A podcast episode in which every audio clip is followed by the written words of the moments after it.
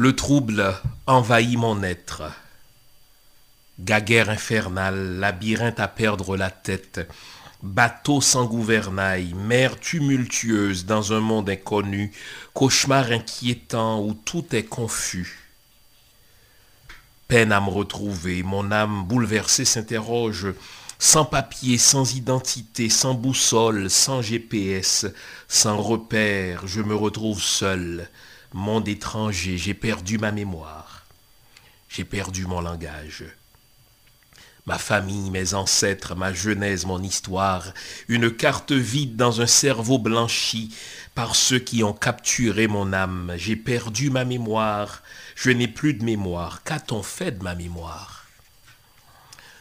Dans un tunnel sans fin, je suis à la merci de l'autre, de l'autre qui m'a zombifié, de l'autre qui m'a momifié, de l'autre qui m'a modifié, me laissant dans un coma profond et infini, incapable de bouger, incapable de me réveiller, univers mesquin d'un monde civilisé. J'ai perdu ma mémoire, j'ai perdu mon langage, à la dérive des océans infinis de mensonges qui me maintiennent dans un état comateux, seuls les chants du vent me rappellent que j'existe. Mémoire morte, mémoire de toutes les contrées égarées.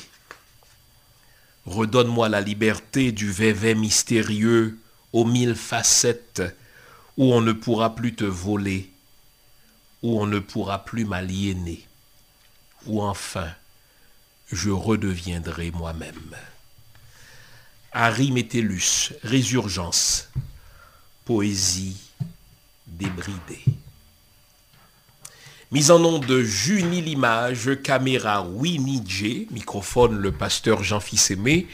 Bonjour le monde, bonjour mesdames, bonjour messieurs, bienvenue à cette autre édition de l'émission Lumière sur le monde. J'espère que vous vous portez bien, j'espère que vous avez passé une bonne semaine. J'espère surtout que vous êtes bien disposés à passer cette heure avec nous heure au cours de laquelle nous allons réfléchir sur nos systèmes éducatifs dans nos pays de peuples noirs, dans nos pays africains, dans nos pays d'afro-descendants. Vous savez, ce 5 décembre a ramené un triste anniversaire. L'anniversaire de l'invasion de l'Amérique, l'anniversaire de l'invasion de mon pays par Christophe Colomb. Sauf qu'aujourd'hui, je dis triste anniversaire, mais lorsque j'allais à la petite école, à l'école primaire et plus tard à l'école secondaire, ce n'est pas en termes de tristesse qu'on nous parlait du 5 décembre, c'était même un jour de congé où l'on se remémorait les exploits de ce grand explorateur, de ce héros qui a traversé la mer pour découvrir Haïti. C'était jour de congé, jusqu'à mon départ d'Haïti, à la fin des années 80. Et il y avait même des statues dressées à la mémoire de Christophe Colomb. Quand on y pense bien, on a pris fait et cause pour l'oppresseur. Plutôt que de prendre position pour les opprimés, pour ceux qui vont être tués, qui vont mourir par Christophe Colomb et ses hommes, nous avons choisi d'accorder un jour de congé à tous les élèves en mémoire de Christophe Colomb. Donc, nous avons un parti pris de par l'école pour l'oppresseur plutôt que pour l'opprimé. Voilà une simple illustration de ce qu'on appelle l'école coloniale. Une école dans laquelle on dresse les colonisés d'hier à voir le monde comme le colon d'hier et le néocolon d'aujourd'hui. Quoi qu'on fasse, malgré les réaménagements cosmétiques, malgré les petits changements qu'on opère de temps en temps dans notre système éducatif, l'école, dans les pays noirs, dans les pays africains, dans les pays d'afro-descendants, demeure une école coloniale. Nous allons voir en quoi consiste cette école coloniale et surtout comment on doit s'en défaire pour libérer enfin nos peuples, pour libérer enfin notre jeunesse. Vous connaissez le rituel? À ce stade-ci, je vous invite à vous offrir une bonne tasse de thé, une bonne tasse de chocolat chaud, en tout cas une bonne tasse de café, tout ce qui est de nature à vous garder éveillé, car ce matin encore, nous allons nous dire les vraies affaires. On s'arrête ici, je vous reviens après la pause que voici, c'est promis. À tout à l'heure.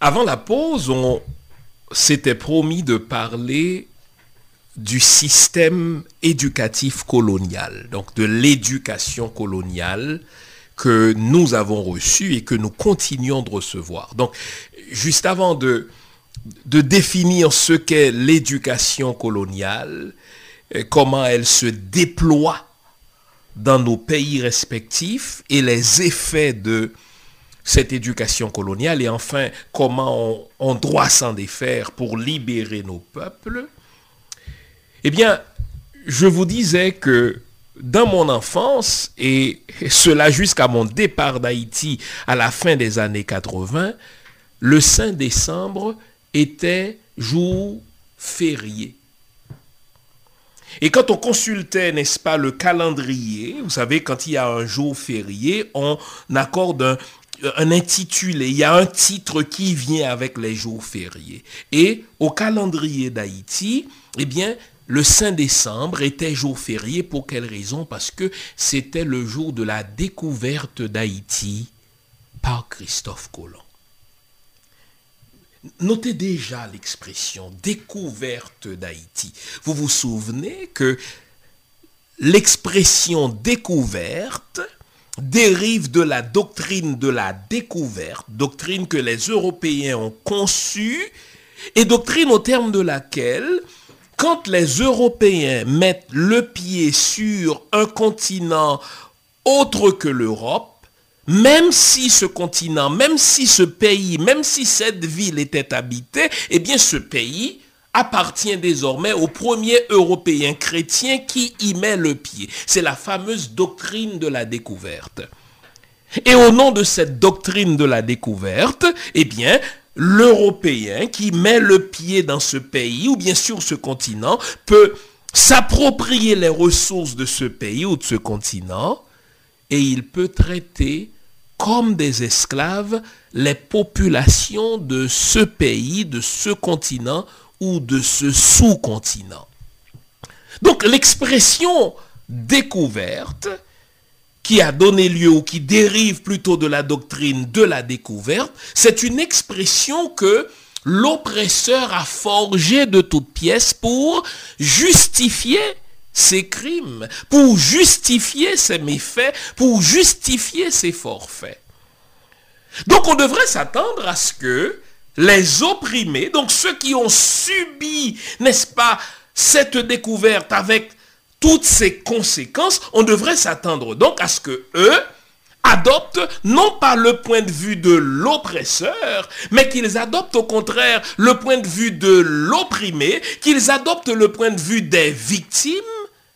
Mais ce n'est pas ça qu'on nous a appris à l'école. Même à l'école des opprimés, on nous a appris à adopter le point de vue de l'oppresseur. C'est ainsi donc que dans toute mon enfance, lorsque j'allais à l'école, la petite école, l'école secondaire, eh bien, le 5 décembre était jour férié. Pour quelle raison? C'était jour de la découverte d'Haïti par Christophe Colomb. Et il y avait même des statues qui étaient dressées à la mémoire qui était dressée, n'est-ce pas, en l'honneur de ce grand explorateur, en l'honneur de ce héros qui a traversé les mers pour découvrir Haïti. Juste pour vous illustrer ce qu'on appelle l'éducation coloniale, j'ai retrouvé dans ma bibliothèque, non sans effort, le manuel que j'utilisais à l'école primaire chez les frères de l'instruction chrétienne. Cela remonte à des siècles, me direz-vous, mais on s'en sert encore. Et vous allez voir comment on parle de cette invasion de Christophe Colomb vous allez voir en quels termes on parle de ce triste anniversaire du 5 décembre 1492, juste pour vous aider à comprendre ce qu'on appelle l'éducation coloniale. Alors, je vous lis ce paragraphe qu'on étudiait par cœur quand moi j'allais à la petite école et qu'on nous présentait l'invasion de Christophe Colomb. Écoutez bien. Titre Christophe Colomb découvrit l'Amérique en 1492. Vous notez, c'est découvri et non pas envahi. Donc il n'y a pas de crime, c'est une découverte, c'est une exploration géographique. La découverte de l'Amérique au XVe siècle est un grand événement de l'histoire. Grand pour qui? On ne l'a pas dit. Elle a changé la face du monde. Elle a changé la face du monde pour les Européens qui vont s'enrichir, n'est-ce pas, à même les ressources des autochtones. Mais elle a changé la face du monde parce que elle va occasionner un génocide énorme. Mais on n'en parle pas dans le texte qu'on nous a appris par cœur au primaire. Maintenant, découverte d'Haïti. Je lis. Colomb ayant repris la mer toucha Cuba le 26 octobre. Notre pays fut découvert le 5 décembre 1492. Colomb débarqua en Haïti le 6 décembre dans une baie située au nord-ouest de l'île. Il l'appela Saint-Nicolas parce que c'était la fête de ce saint ce jour-là. Vous notez tous les verbes ici sont neutres. Christophe Colomb débarqua. Christophe Colomb découvrit. Le bateau de Christophe Colomb touche à terre et notre pays fut découvert. C'est comme si ce pays-là, n'est-ce pas, n'était pas habité. Dans ce pays-là, il n'y avait pas de civilisation. Dans ce pays-là, il n'y avait pas de population. Et Christophe Colomb fait une découverte extraordinaire qui va changer la face du monde.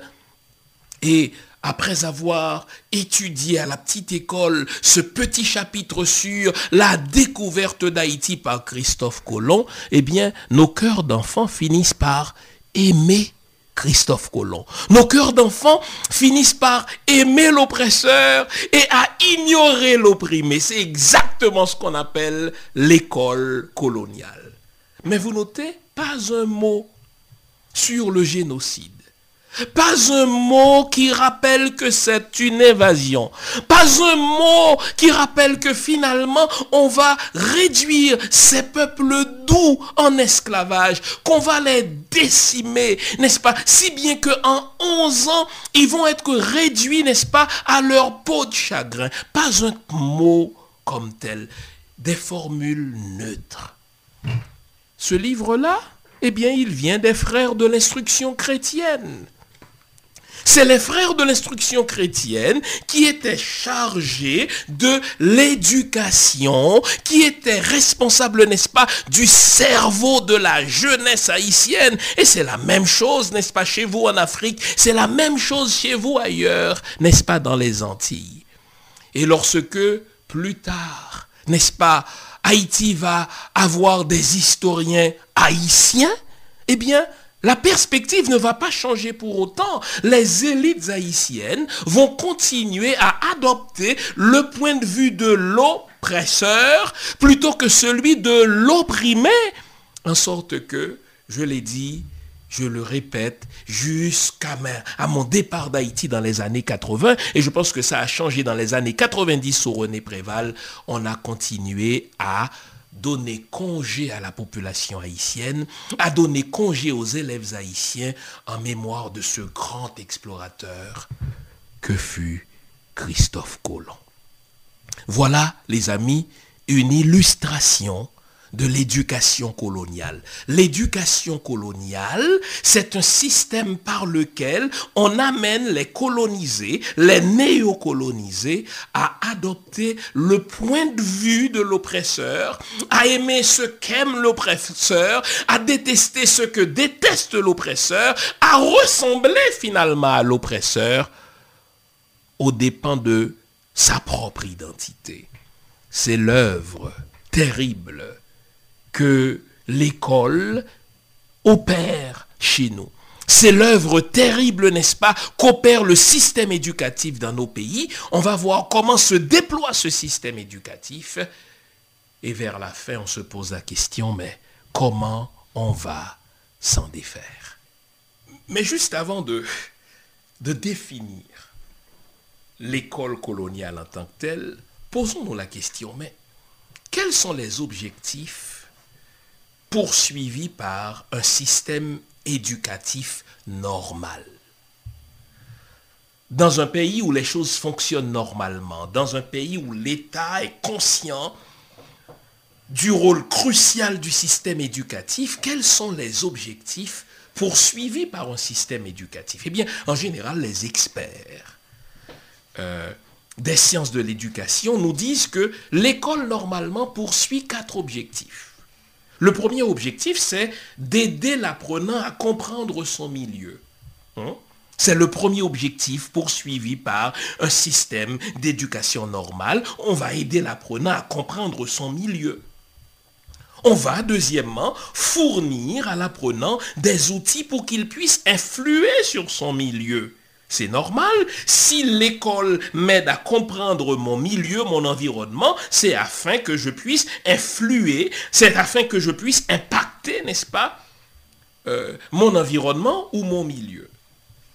L'école, c'est aussi un lieu de socialisation, d'apprentissage et de vivre ensemble. C'est à l'école qu'on apprend, n'est-ce pas, les principes, les règles élémentaires quant à la manière dont on vit en société. Et enfin, L'école, c'est un lieu d'initiation à la citoyenneté. C'est à l'école qu'on apprend à aimer la patrie. C'est à l'école, n'est-ce pas, qu'on apprend à devenir des citoyens, c'est-à-dire des hommes et des femmes qui vont contribuer à l'avancement de leur société.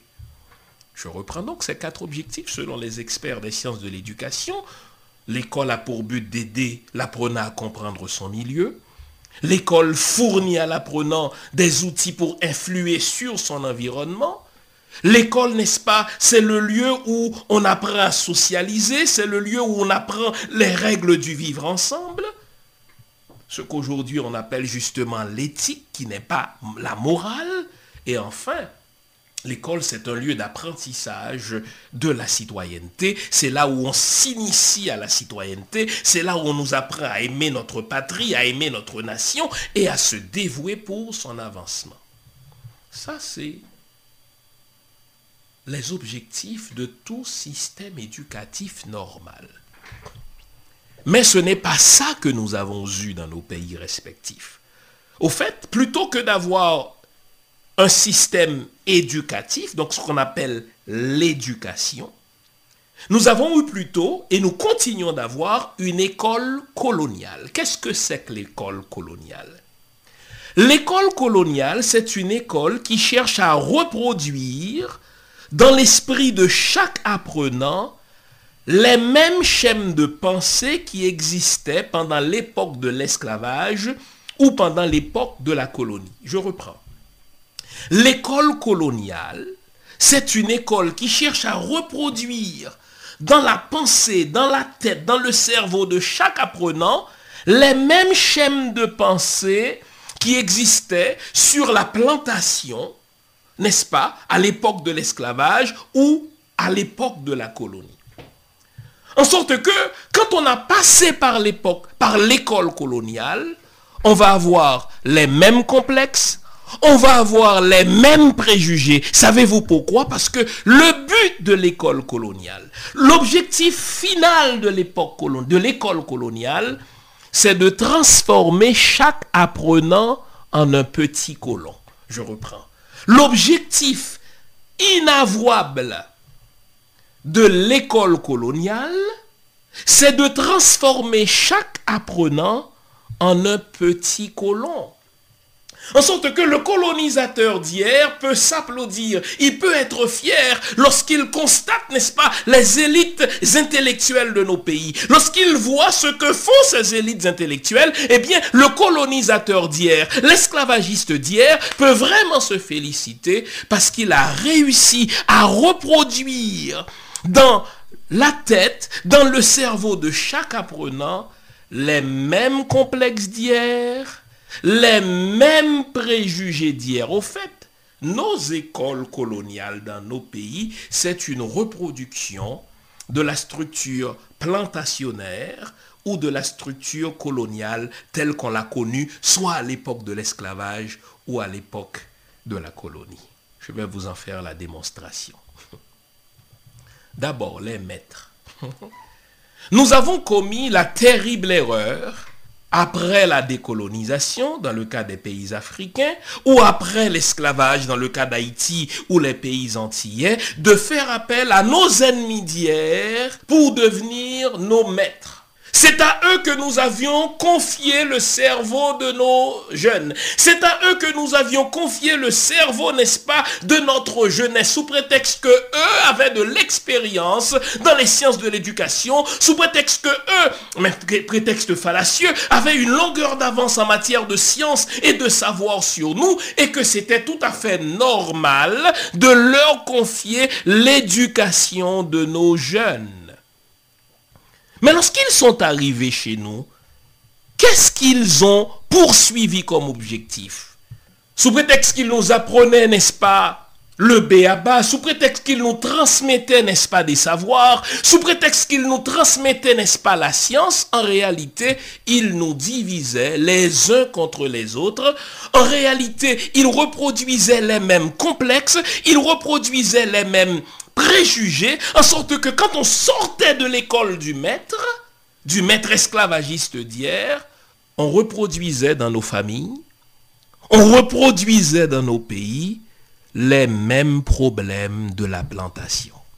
Dans le cas d'Haïti, nous avons conquis notre indépendance en 1804 à la sueur de nos fronts, à la pointe de nos baïonnettes. Ceci ne nous a pas été accordé, nous l'avons conquise, cette indépendance. Et aucune puissance d'alors, vous l'aurez compris, ne voulait reconnaître notre statut de peuple noir libre. Et donc nous avons consacré les premières décennies d'après notre indépendance à négocier avec les puissances esclavagistes d'alors pour qu'on nous reconnaisse un statut de peuple libre. Et finalement, le Vatican au terme de négociations, a reconnu ce statut et nous avons conclu avec le Vatican ce qu'on appelle un concordat, une convention au terme de laquelle, n'est-ce pas, il y avait une entente entre le Vatican et Haïti.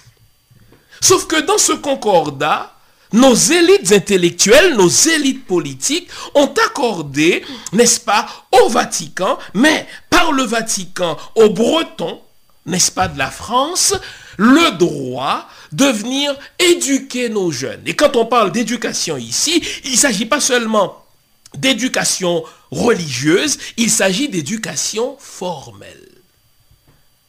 Et le ministre d'éducation d'alors, je n'aurais cesse de le rappeler, Élie Dubois disait, nous avons invité ces maîtres-là à insuffler un nouveau souffle à la culture haïtienne, à littéralement insuffler quelque chose de nouveau dans notre culture.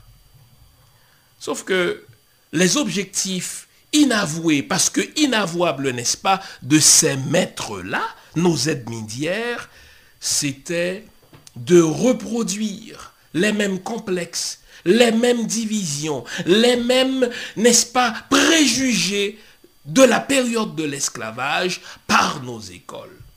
En sorte que c'était pas difficile de voir la réussite de ces maîtres-là. On n'avait qu'à regarder le comportement de ces élites formées par ces maîtres-là vis-à-vis des masses haïtiennes.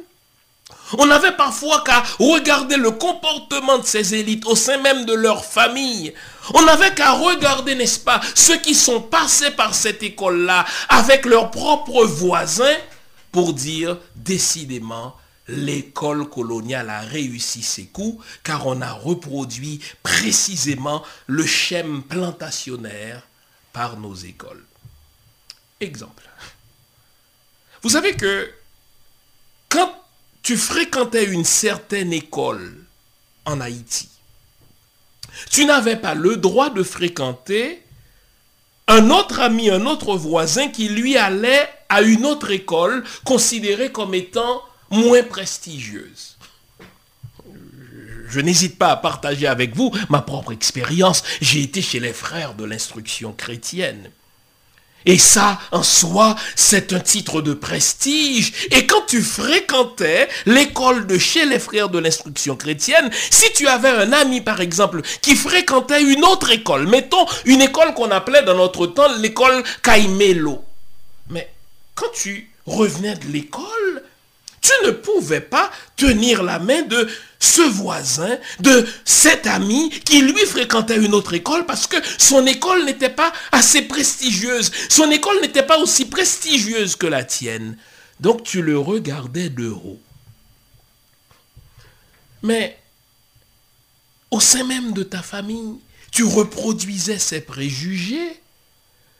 Parce qu'à l'école, on t'apprenait à parler français. Tu n'avais pas le droit de parler créole.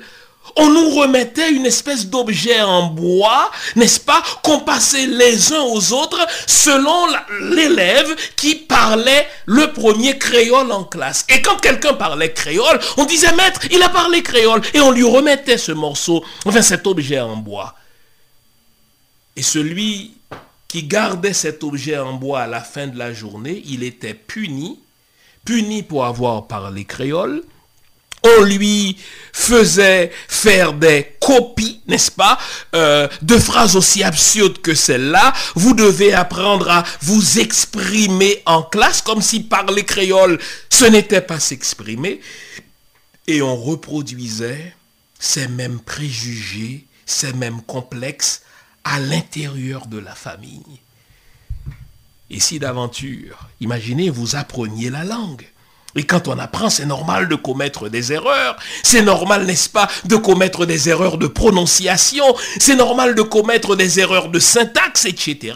Mais si d'aventure, tu commettais une erreur de prononciation, une erreur de diction, en notre temps on appelle ça une surette, alors là c'était la honte. Toute l'école savait que tu venais de commettre une surette, que tu venais de commettre, n'est-ce pas, une erreur de prononciation. Et le temps de le dire, même l'école des sœurs à côté, les jeunes filles qui fréquentaient l'école des sœurs étaient au courant que ce jeune homme-là avait commis un lapsus, n'est-ce pas, lingué, auquel cas n'était-il pas digne d'être notre ami à nous. Les mêmes complexes, les mêmes préjugés de l'époque coloniale, les mêmes préjugés de l'époque de l'esclavage. Il y avait le parler du maître, la langue du maître le français, et il y avait le parler du petit nègre, la langue du petit nègre, le créole. Alors là, quand tu passais à l'école, il ne fallait pas parler la langue, n'est-ce pas, de la masse? Il fallait tout faire pour cacher son origine, pour cacher, n'est-ce pas, ses racines linguistiques. Vous notez que les effets de l'époque coloniale se poursuivent aujourd'hui encore. Nous n'y pensons pas. Mais dans nos pays africains, dans nos pays antillais, dans nos pays d'afro-descendants, à quelle aune mesurons-nous l'intelligence d'un compatriote à l'aune du français? S'il parle bien la langue du maître, s'il s'exprime correctement dans la langue du maître, on est prêt à l'applaudir. Pourquoi aujourd'hui encore on pense à un Senghor? Pourquoi aujourd'hui encore pensons-nous, n'est-ce pas, à un Aimé Césaire? Mais c'est parce que c'est des gens qui, malgré tous les mérites qu'on leur reconnaît, s'exprimaient parfaitement dans la langue du maître. Alors, on les place sur un piédestal. Ce faisant, nous sommes en train de reproduire exactement le schème de la société plantationnaire, le schème de la société coloniale, où on estimait quelqu'un en fonction du rapprochement de son langage avec le maître et où on sous-estime quelqu'un selon que son langage rappelle celui des esclaves d'hier, des colonisés d'hier ou des masses non instruites. En sorte que je me retrouve aujourd'hui dans cette situation paradoxale où je produis une émission en vue de provoquer un éveil de la conscience chez mon peuple, c'est-à-dire chez les peuples noirs, le peuple africain et, les afro-descendants. Mais la seule façon de, de nous retrouver tous, c'est de parler la langue du maître qui est devenue, pour ainsi dire, la langue passerelle entre nous tous. 33% de notre auditoire, 33% de notre audience est constituée justement de nos frères francophones africains. Et J'applaudis justement des compatriotes comme Bilolo Congo qui lui fait le même travail mais en créole. J'applaudis d'autres frères africains qui font exactement ce même travail, n'est-ce pas, d'éveil de la conscience dans, dans leur langue euh, euh, maternelle, dans leur langue nationale. Quant à moi, je me retrouve avec une contrainte langagière. D'abord, mon émission est diffusée sur une station de radio francophone du Canada, ne l'oublions pas. Donc, ce que vous regardez là sur YouTube, c'est au fait une émission de radio est diffusée sur CPAM, une station de radio francophone commerciale au Canada. Et c'est une situation paradoxale. Mais c'est une situation paradoxale qui illustre justement les effets de l'éducation coloniale. J'avais produit le 10 mai dernier une émission, très regardée d'ailleurs, qui avait pour titre L'enchaînement des esprits par l'Église via le système éducatif. Je vous invite à la visionner, cette émission-là, si ce n'est déjà fait. Et vous notez que longtemps après le concordat de 1860, les effets de l'éducation coloniale perdure parce que le maître nous impose sa langue pour pouvoir communiquer entre nous. Quel paradoxe. Le système éducatif colonial, c'est pas seulement une affaire de langue, mais c'est aussi le prestige qu'on confère à la langue du maître. Vous savez, une langue, Simplement dit, c'est un outil de communication. Que je parle l'anglais, le français, le swahili, le créole, peu importe la langue, une langue a pour but d'aider à communiquer avec l'autre. Mais dans nos pays anciennement colonisés, le français ou l'anglais, selon qu'on a été colonisé, n'est-ce pas, par l'Empire britannique, ce n'est pas seulement un outil de communication, c'est une projection de prestige C'est une façon de dire à l'autre de rester à sa place parce que lui ne parle pas français ou ne parle pas l'anglais et que puisque moi je parle français, je peux te dominer. Je peux t'asservir parce que je parle la langue du maître. Et derrière la langue du maître, ce sont tous nos archétypes qui sont en train aussi de se transformer. Qu'est-ce qu'on entend par archétype? Par archétype, on entend notre conception du beau, notre conception du bon, notre conception du vrai. Eh bien, nos archétypes nous sont appris, nous sont enseignés par l'école. Réflexivement. Si on vous dit, quels sont les critères qui font d'une femme une belle femme? Vous allez voir presque réflexivement les critères que nous avons, que nous allons considérer pour dire de cette femme qu'elle est belle ou pour dire de cet homme qu'il est un bel homme. Ce sont les critères que le maître nous a inoculés. Ce qu'on appelle justement les archétypes. Mais les archétypes, c'est pas seulement le beau. Les archétypes, c'est le bon. Lorsqu'on va nous poser la question, mais qu'est-ce qui est moral ou qu'est-ce qui est immoral? Eh bien, ce qui est moral nous a été enseigné par le maître. L'école coloniale s'en est chargée. C'est pas pour rien que je vous ai lu ce manuel d'histoire, au fait, qui est le manuel dont je me servais quand j'étais au primaire. Christophe Colomb n'a pas envahi, il a découvert. Christophe Colomb n'a pas, n'est-ce pas, commis de génocide. Il est entré en pour parler avec, n'est-ce pas, les autochtones. Il ne les a pas réduits en esclavage, il les a fait travailler pour avoir de l'or. Donc c'est moral. Ce qui est immoral, c'est le vaudou.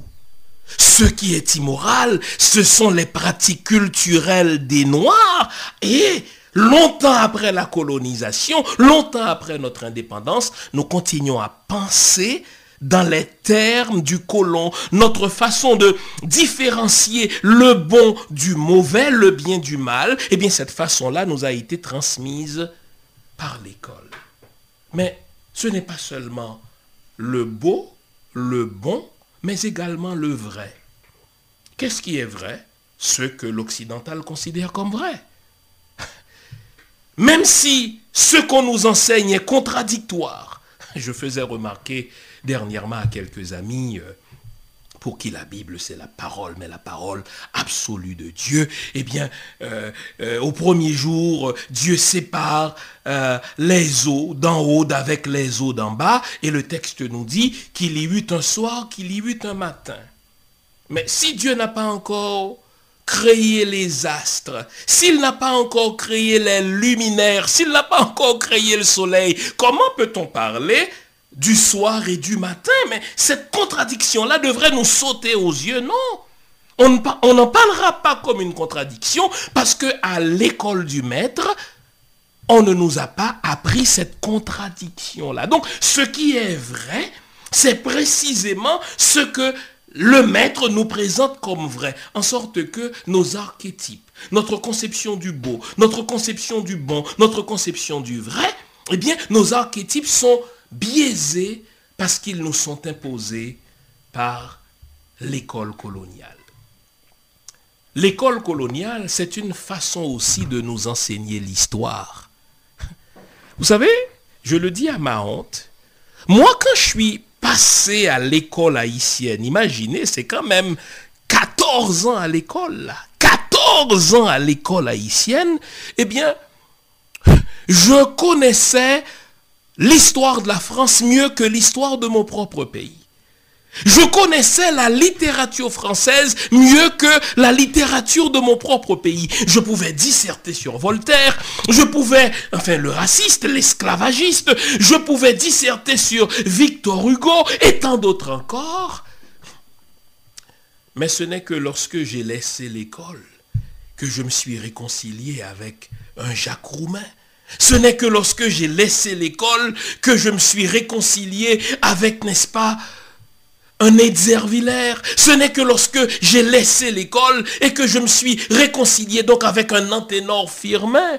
Bien sûr qu'on nous a appris quelques bribes sur Firmin, on nous a appris quelques bribes sur, n'est-ce pas, euh, les gouverneurs de la Rosée, on nous a appris quelques bribes sur les dix hommes noirs des Zervillers, ou sur, euh, n'est-ce pas, Oswald Durand, mais on était plus habile à disserter sur la littérature française que sur notre propre littérature. Ça, c'est l'école coloniale.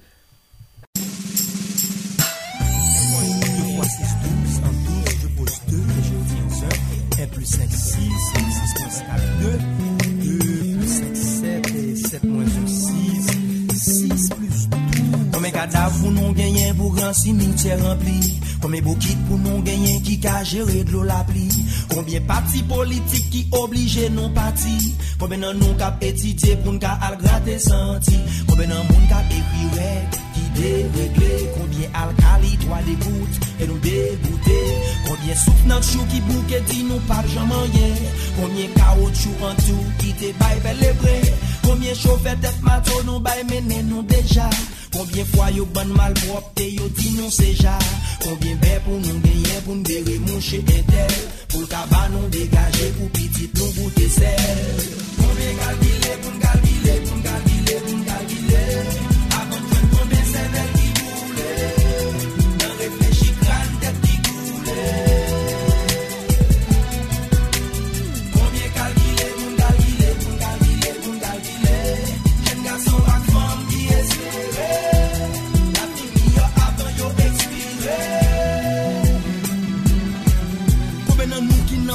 Kaze, kase tet zotey Koube nan nou ki bwe Mek pa respekte boutey Koube nan nou te kwe Sot ap retire nou nan wan Men se kon sin de premetsin Sou kont pet ma wan Koubyen papa ki pa kagade Pitit yo nanje Paske yo te sove Maman akouche nan raje Koubyen achiv nasyonal Ki kabay nou tout papye Koubyen patrimon nasyonal Yo foule an papye Koubyen kretsen jodi Yakwe pou mouri pou jezi Si yon moun te leve men en vérité m'dap saisi.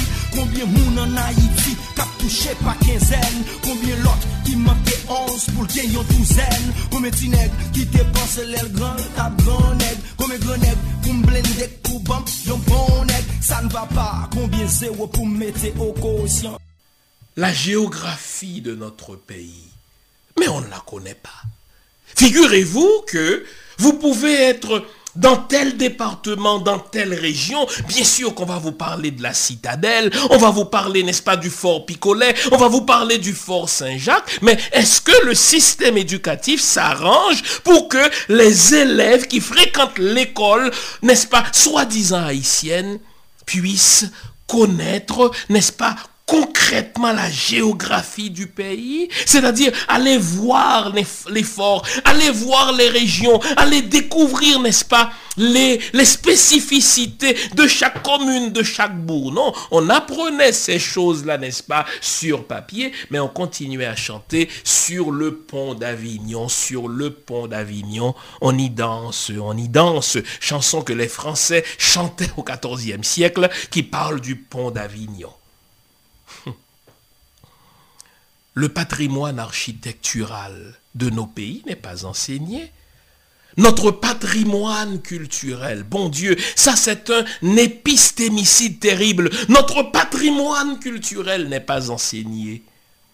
Notre spiritualité vaudou celle grâce à laquelle nos ancêtres se sont tenus debout devant leur maître, eh bien, ce patrimoine culturel-là ne nous est pas enseigné. Au contraire, vous savez en quel terme on nous parlait du vaudou quand on était à l'école? Superstition, vieille bagaille. Vous savez, en ma qualité de vaudouologue, de spécialiste du vaudou, quand les gens me posent une question sur le vaudou, 9 fois sur 10, c'est avec un peu de gêne. Et, selon que la personne a fréquenté une école congréganiste, soit les frères de l'instruction chrétienne ou les sœurs, n'est-ce pas? Eh bien, la personne a toujours une formule que je remarque. Vous savez, moi, j'ai pas été élevé dans, dans ces choses-là. En créole, j'ai pas été élevé dans bagaille ça Et moi, je, pousse la, la personne, je lui dis, mais, mais quelle chose, quelle bagaille? La personne a de la difficulté à formuler, à prononcer le mot vaudou. Pour quelle raison? Parce que l'école coloniale nous a appris à mépriser notre patrimoine spirituel, notre patrimoine culturel. Moi, quand j'étais jeune, il était de coutume pour les familles aisées d'envoyer leurs enfants apprendre des danses européennes. On pouvait apprendre à danser la valse et les autres à faire de la musique classique. Mais, bon Dieu, c'était les gens, n'est-ce pas, de la masse qui apprenaient les danses folkloriques. Et ça nous a pris des années pour découvrir, mais bon Dieu, nos danses folkloriques n'ont rien à envier aux danses européennes. Mais est-ce qu'on enseigne les danses folkloriques dans nos écoles? Mais pas du tout.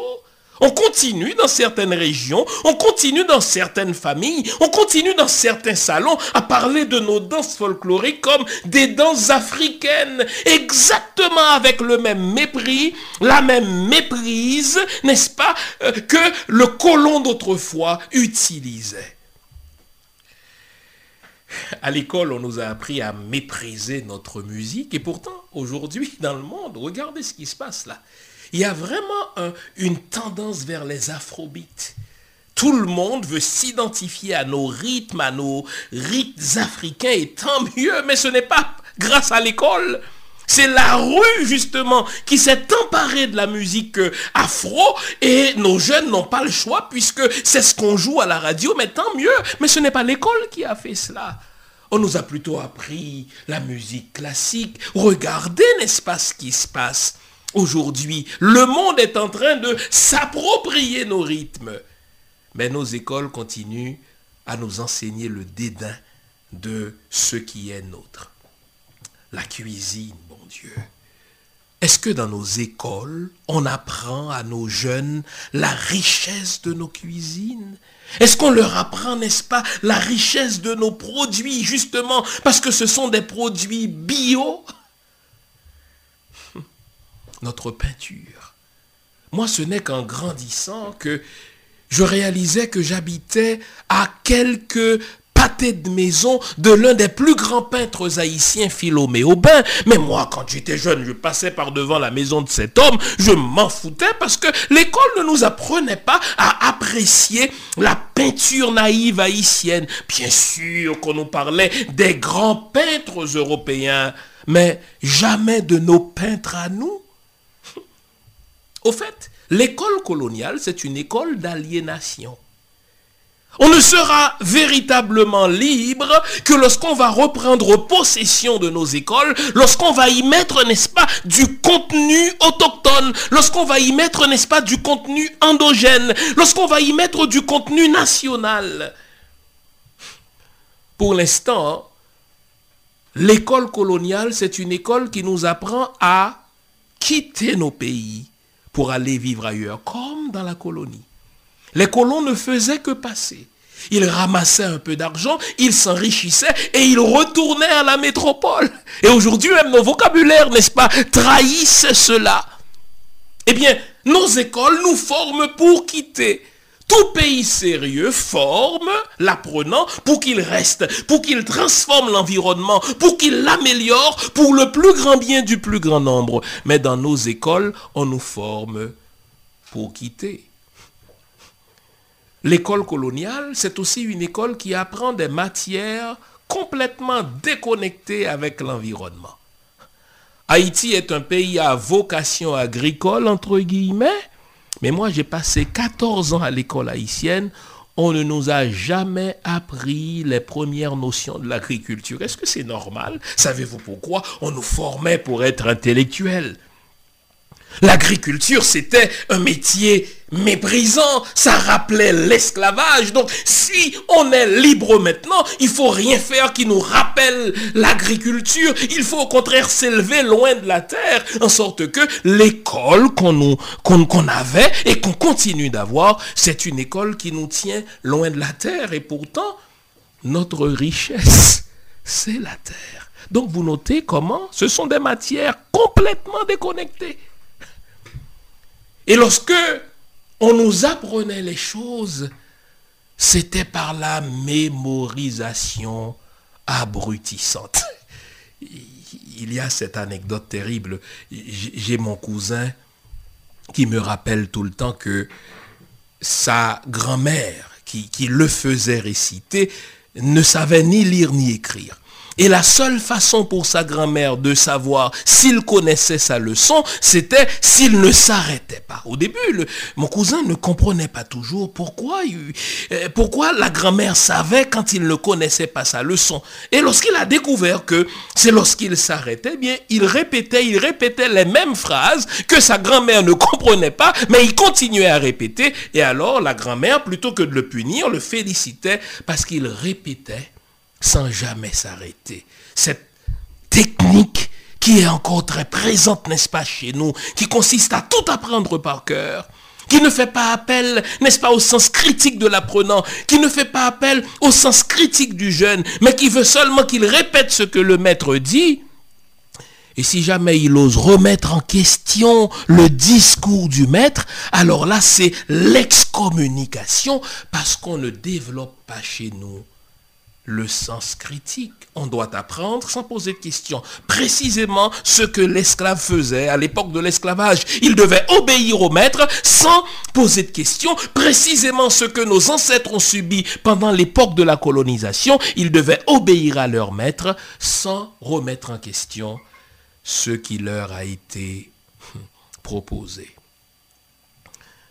Ne nous étonnons plus de ce que nos populations sont étourdies. Moi, quand je regarde mon pays, hélas, je le dis le cœur brisé, j'ai presque envie d'appeler Haïti la République des étourdis, la République des égarés. Ce n'est pas parce que les masses ne sont pas intelligentes, ce n'est pas parce que, n'est-ce pas, notre population n'est pas de bonne foi. Au fond, elle ne se complaît pas dans sa misère, mais elle ne sait pas comment s'en sortir. Savez-vous pourquoi? Parce que l'école a zombifié nos masses. J'ai lu au début de l'émission la poésie de mon ami Harry Metellus qui dit, écoutez, nous avons été momifiés, nous avons été zombifiés, nous sommes devenus égarés, une carte de géographie vide, une carte qui a été blanchie, plus rien n'y est écrit, on ne se souvient de rien. Savez-vous, la première responsable, c'est l'école coloniale. Donc, tout ce qu'on entreprend en marge de l'école coloniale n'aboutira à rien de durable. C'est là qu'il faut commencer. Et il y a deux associés dans la zombification. Vous vous souvenez, dans une autre émission, j'avais parlé de l'arc-en-ciel zombificateur, mais il y a deux complices qui travaillent main dans la main, qui travaillent côte à côte. Au fait, c'est la même réalité, l'Église et l'école.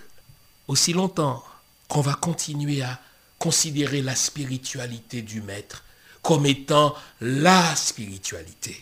Aussi longtemps qu'on va considérer la religion du maître comme étant la religion du salut. Le salut de qui et pour qui Aussi longtemps qu'on va continuer à mimer l'école du maître, à pasticher le maître, à reproduire les schèmes de l'époque plantationnaire, nous n'irons nulle part. Et le maître d'hier se frotte les mains parce que même si physiquement il n'est plus là, il n'y a rien de plus durable qu'une chaîne mentale. Il n'est plus là physiquement, mais de loin, il continue à nous, euh, manipuler. Il continue à nous dominer parce que même s'il est parti physiquement, il nous a laissé l'école. Et il n'y a rien de plus durable que la colonisation mentale. Une école qui divise, une école qui nous dresse les uns contre les autres, une école qui nous enseigne la haine de soi, une école qui nous enseigne, n'est-ce pas, la haine de notre histoire, une école qui efface la mémoire, n'est-ce pas, de nos ancêtres. Une école enfin qui nous force à adopter le point de vue de l'oppresseur plutôt que celui de l'opprimé. Donc c'est une école qui, qui reproduit des oppresseurs, c'est une école qui reproduit, n'est-ce pas, des colons. C'est une école qui reproduit les corrupteurs. Comment s'en sortir? Eh bien, revenons aux quatre objectifs de tout système éducatif normal. Le premier objectif, l'école devrait viser à fournir à l'apprenant des outils pour comprendre son milieu. Donc, un système éducatif doit être axé sur le milieu. C'est le milieu qu'on cherche à comprendre. C'est sur ce milieu qu'on cherche à influer. Eh bien, pas la peine. Bien sûr qu'un cours d'histoire générale peut être utile. Bien sûr qu'un cours de géographie, n'est-ce pas, général peut être utile. Mais la priorité doit être de comprendre mon milieu. Ce n'est pas normal qu'un intellectuel noir comprenne mieux la France ou les États-Unis ou le Royaume-Uni qu'il ne comprenne son propre pays. L'école doit fournir à l'apprenant des outils pour changer son environnement. Vous notez nous sommes incapables de changer nos milieux, nous faisons appel à des blancs pour nous aider à développer nos pays, mais ces mêmes blancs nous utilisent dans leur pays pour développer leur pays. C'est une contradiction. Pourquoi l'occidental arrive-t-il à développer son pays Parce que son école lui fournit des outils pour changer son milieu? Nous, on nous donne des outils pour travailler chez l'autre. Mais c'est l'école qui doit fournir ces outils-là. Comment y arriver? Arrêtons d'imiter les autres. Arrêtons de copier ce que fait l'autre. Arrêtons de prendre pour point de référence l'occidental. C'est comme si quand on cite un auteur occidental, on se sent brillant. Quand on, n'est-ce pas, reprend la musique d'un occidental, on se sent brillant. Quand on cite un auteur occidental, là c'est l'apothéose. Mais non, bon Dieu. L'école doit nous rappeler que nous sommes aussi bons que les autres et que nos points de référence doivent être justement nous. L'école, c'est un lieu de socialisation et d'apprentissage du vivre ensemble. S'il y a toutes ces instabilités chez nous, s'il y a cette incapacité à nous entendre, à nous unir autour d'un projet fédérateur, justement, c'est à cause de l'école. L'école ne nous apprend pas à vivre ensemble. L'école coloniale continue à nous dresser les uns contre les autres. Enfin, c'est à l'école qu'on apprend à aimer la patrie. C'est à l'école qu'on apprend à aimer la nation. On est à l'école en Haïti, mais on a les yeux sur les États-Unis. On est à l'école dans les Antilles ou en Afrique, on a les yeux sur la France. C'est comme si on se prépare pour fuir vers la France ou vers les États-Unis à la première occasion. Mais c'est l'école qui en est responsable. Car c'est l'école qui devrait nous apprendre à aimer la patrie, à mourir pour elle, à cultiver ce sens, n'est-ce pas, du patriotisme ou du nationalisme. Malheureusement, ce sont les élites qui font les écoles. Mais chez nous, les élites sont transnationales plutôt que des élites nationalistes. Bien sûr qu'il commence à y avoir un certain mouvement de réveil. Bien sûr qu'il commence à y avoir une certaine prise de conscience de la nécessité pour ces élites de tirer les masses vers le haut. Espérons que cette prise de conscience atteindra un plus grand nombre et qu'un jour, nous bannissions l'école coloniale et que nous ayons de véritables écoles nationales. Et je voudrais lancer cet appel solennel à nos frères et sœurs de la diaspora. Vous savez, maintenant que nous sommes établis à l'étranger, nous réalisons à quel point nos histoires ne comptent pas dans nos pays d'accueil. Au fait, au Canada, ils vont enseigner l'histoire du Canada. Au Québec, ils vont enseigner l'histoire du Québec. Comme si nous, les Québécois qui viennent d'ailleurs, notre histoire ne compte pas. Mais vous savez quoi? Il faut y aller d'un grand coup de barre. Nous devons avoir nos propres écoles pour reprendre le contrôle de nos narrations, pour reprendre le contrôle de nos récits. Qui va enseigner l'histoire d'Haïti à mes enfants qui sont haïtiens, même s'ils sont nés à l'étranger? Qui va enseigner l'histoire de l'Afrique à vos enfants qui sont africains, même s'ils grandissent en France? Eh bien, c'est pas la France qui va leur enseigner l'histoire de l'Afrique. Si jamais elle le fait, elle va enseigner le point de vue de l'oppresseur. Eh bien, c'est à nous de prendre le taureau par les cornes et de créer nos propres écoles, de reprendre le contrôle de nos narrations. Eh bien, ça existe déjà. Les Juifs le font. Des Chinois le font. Les Arméniens le font. Pourquoi nous, les Noirs, nous sommes des espèces de Noirs honteux? Nous confions nos récits, nos narrations à nos oppresseurs d'autrefois et ils continuent à, n'est-ce pas, imposer le point de vue de l'oppresseur. Est-ce que nous allons mettre nos talents, nos ressources en commun pour créer des écoles africaines en France, pour créer des écoles haïtiennes au Canada, pour créer des écoles d'afro-descendants aux États-Unis, peu importe l'endroit où nous vivons, nous devons reprendre le contrôle de la formation de nos jeunes. Et vous savez quoi? Cela servira d'exemple à nos pays respectifs. Lorsqu'ils verront ce que ces écoles-là auront été capables de faire, nos frères et sœurs qui sont restés dans nos pays d'origine reprendront confiance en eux-mêmes et nous partagerons avec eux les ressources que nous aurons développées ici. Sans une école nationale qui reprend le contrôle de nos récits à nous, notre libération ne viendra jamais. Pas de libération sans de véritables écoles nationales. J'espère vous avoir été utile. On se retrouve la semaine prochaine pour une autre émission du même genre. Ne l'oublions pas, nous sommes ensemble. Merci. Au revoir.